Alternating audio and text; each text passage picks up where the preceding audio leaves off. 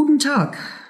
Meine heutige Episode aus dem Buch Gottlose Type hat sehr viel auch mit aktuellen Ereignissen zu tun.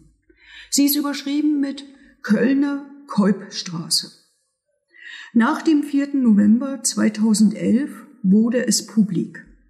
Eine Nazi-Bande namens Nationalsozialistischer Untergrund NSU war über zehn Jahre lang mordend und raubend durch die Bundesrepublik Deutschland gezogen. Unbemerkt und unbehelligt.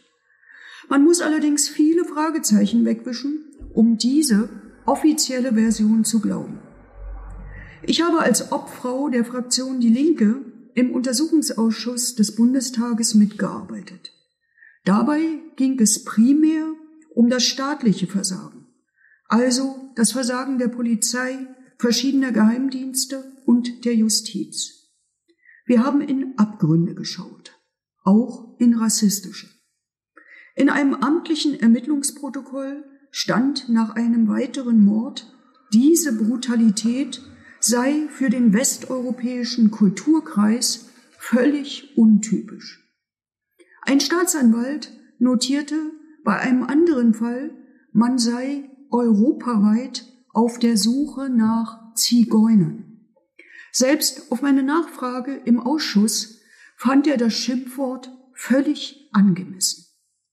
Wie andere Ausschussmitglieder besuchte ich etliche Tatorte, um mir ein Bild zu machen. Wir wollten uns nicht allein auf die Akten verlassen. So war ich auch in der Kölner Kolbstraße. 2004 hatten Böhnhardt und Mundlos dort eine Nagelbombe platziert und gezündet. Zwei Dutzend Anwohnerinnen und Anwohner wurden zum Teil lebensgefährlich verletzt. Mein Begleiter öffnete mir etliche Türen. Ich sprach mit einigen Betroffenen des NSU-Attentats, zum Beispiel mit dem Inhaber des Geschäftes, vor dem die Bombe explodierte. Er sagte mir, dass er noch im Herbst 2011, also sieben Jahre nach dem Anschlag, von der Polizei bedrängt wurde. Er solle endlich aussagen, was er mit alledem zu tun habe. Schließlich brach es aus ihm heraus. Ich weiß, Frau Pau, auch die Polizei kann irren. Aber Sie haben vergessen, dass wir Menschen sind. Das kann ich nicht verwinden.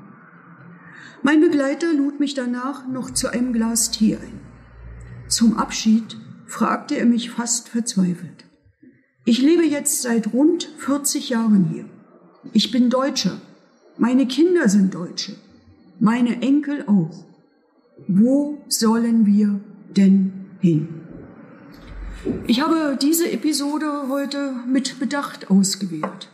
Ich hätte nicht gedacht, dass im Jahr 2021 in einer Sendung des öffentlich-rechtlichen Rundfunks, des westdeutschen Rundfunks, das Z-Wort ohne Diskussion und ohne Kritik entsprechend verwendet wird und es erst eines öffentlichen Aufschreis in den Netzwerken und unter Journalistinnen, Kolleginnen und Kollegen bedurfte, um den WDR dazu zu bringen, deutlich zu machen, dass er hier einen Fehler gemacht hat.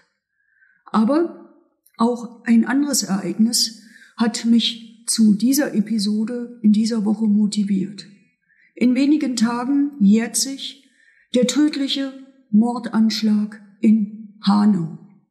Bis heute ist in den offiziellen Statistiken nicht ordentlich vermerkt, was das war. Ein Mord und Mordanschläge aus rassistischen, neonazistischen Gründen. Und ganz wichtig, nein, der Täter mag selbst und einzeln geschossen haben. Aber ein Einzeltäter ist er auf gar keinen Fall. Er sah sich als Teil eines weltweiten Netzwerkes. Daran möchte ich mit der heutigen Episode erinnern und ich hoffe, dass wir uns bald wieder in echt treffen können und nicht nur aus dem Buch vorlesen, sondern miteinander darüber reden können, wie wir Bürgerrechte und Demokratie und zwar für alle durchsetzen.